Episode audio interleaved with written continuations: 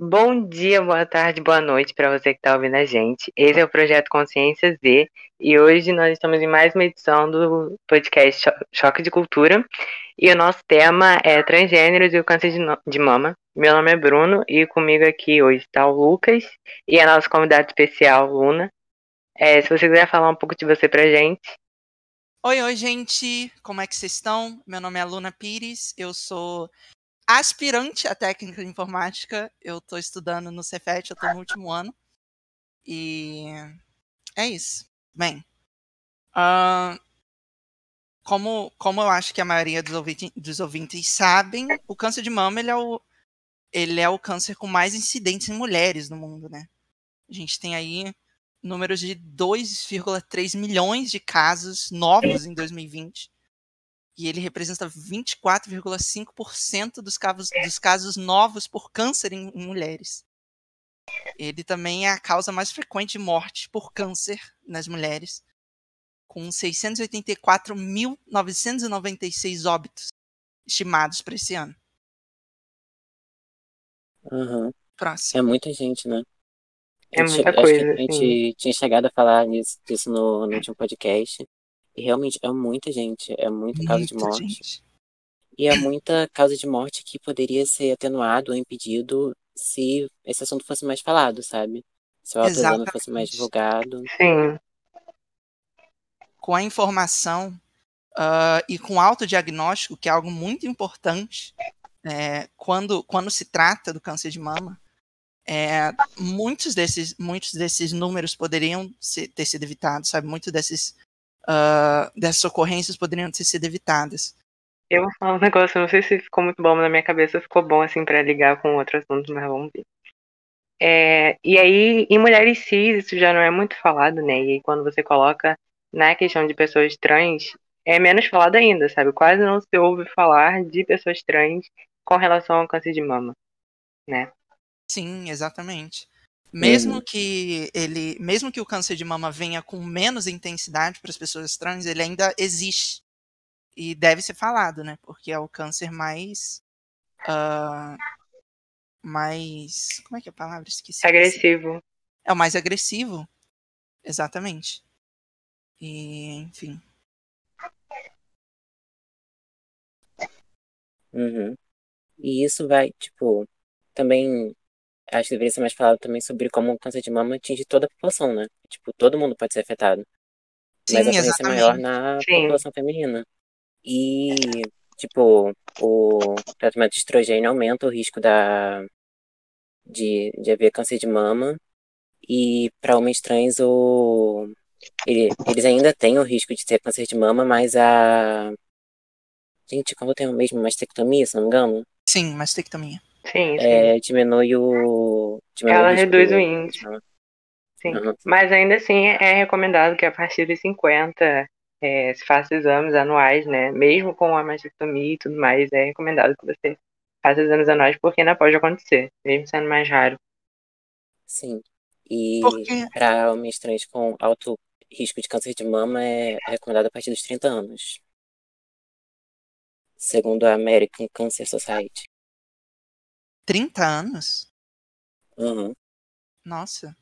Mas também porque ah, quando é, para o homem trans esse processo é, é diferente porque quando ele começa a tomar testosterona as mamas elas tendem a diminuir só que podem pode ser que não diminuam então ele ainda o homem trans ainda tem a mama então é muito importante estar de olho nisso assim como as mulheres trans que ah, começam a desenvolver a mama e também estão ali para estão estão na mira do câncer de mama, né? Uhum. Ainda mais com, com a questão dos hormônios, né? Assim, os hormônios, quando você toma ele direitinho, ainda há riscos, eu acredito, né? Mas, assim, quando vo- as pessoas que são mais. Como é que eu posso dizer? Ah, eu não sei como é que dizer, gente. Desculpa, me fugiu a palavra. Eu tô pensando em periférica, mas não é periférica. Pessoas que Menos não têm tanta assistência, né? De, de um médico ou algo assim. sim. é, muitas vezes não tomam certinho como deve ser os hormônios, e aí o risco acaba aumentando, né? Uhum. É o risco de vários cânceres, né?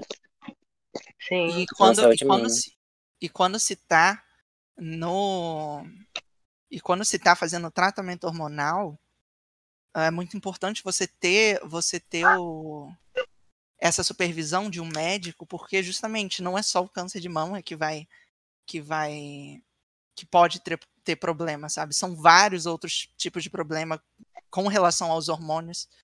Uh, então é, é, sempre bom uma, a, quando, quando se está fazendo a terapia hormonal você uh, ter esse acompanhamento, porque é muito é muito é muito triste falar isso, mas sim, quando é, tomar hormônios é algo muito perigoso.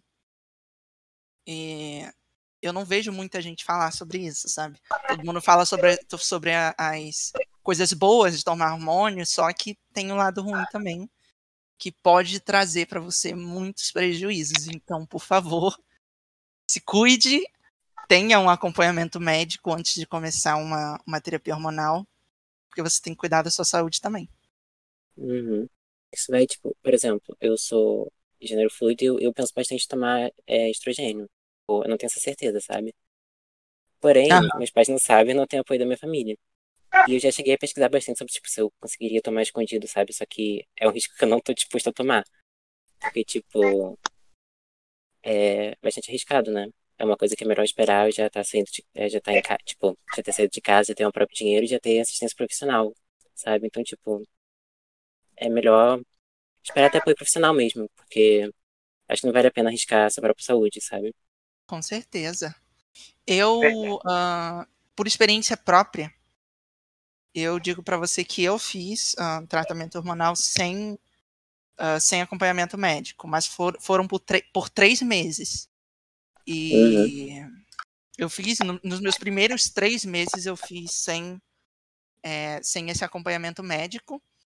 E no quarto mês eu decidi uh, é, procurar por um, por um endocrinologista que me ajudasse, que pudesse me examinar. E foi, e foi até um pouco assustador, porque uh, eu, fui, eu, fui até, eu, fui, eu fui até o endócrino, né, a gente conversou, e ele me disse que eu estava tomando muito bloqueador. E isso poderia afetar um pouco é, no futuro em questões, em questões uh, de saúde. E eu fui lá, fiz o exame, uh, fiz exame médico, fui lá no laboratório, tirei sangue para ver como é que tá tudo.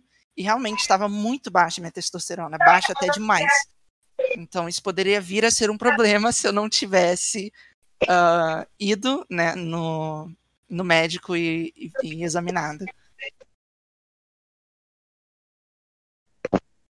Então, gente, como vocês acreditam que a gente pode mudar é, essa situação, tipo, no país e no mundo, em geral?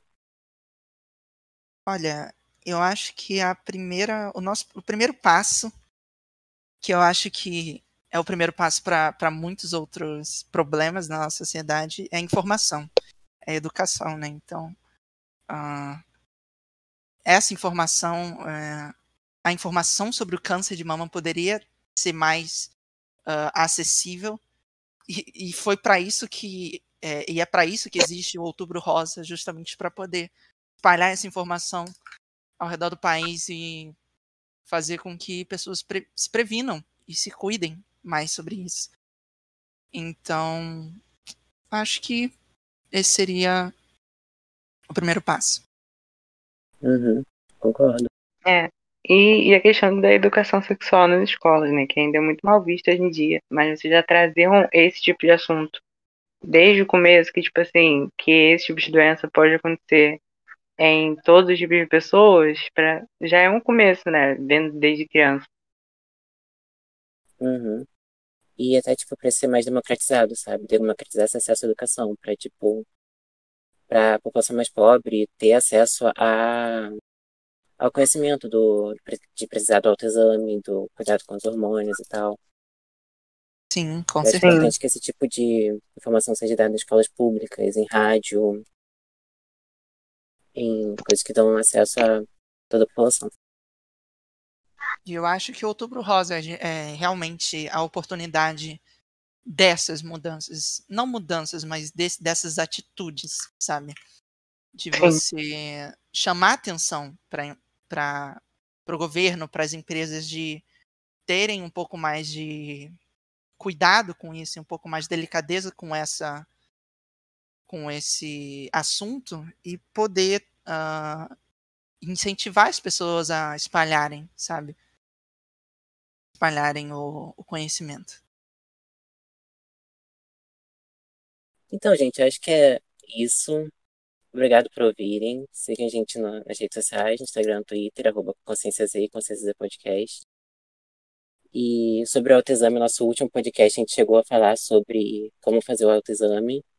Então, se você tem alguma dúvida, você pode ir lá, ou você pode pesquisar na internet, que é completamente mais seguro e confiável. Mas se você quiser pegar outro podcast, você pode ir lá. E eu acho que é isso, gente. Obrigado, gente. Obrigado pela presença. Eu que agradeço. Tchau, tchau. Tchau.